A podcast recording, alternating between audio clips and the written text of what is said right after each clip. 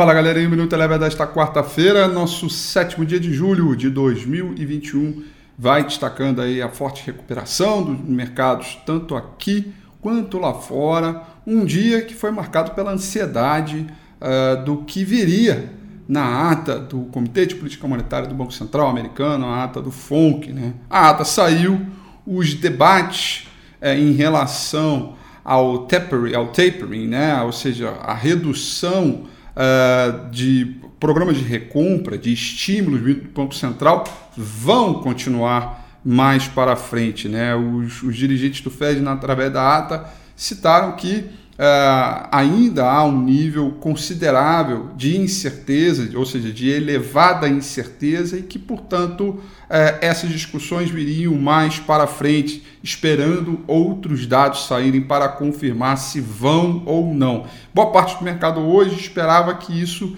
já, já seria dito na ata, e não foi, e aí, portanto, uh, o mercado seguiu à mercê uh, dos estímulos né, e de todo o movimento uh, de estímulo que o Banco Central já vem provendo há bastante tempo e seguiram na tendência de alta S&P 500 fechando com uma boa alta de 0,34% e o índice de mercado emergente no vai e vem aí do dólar index, o dólar contra uma cesta de moedas do mercado internacional que subiu hoje, o índice de mercado emergente, portanto, caiu, queda de 0,09%. Petróleo, mais um dia de queda ainda por conta desse, desse imbróglio vindo da OPEP. Petróleo do tipo Brent caindo 1,85%.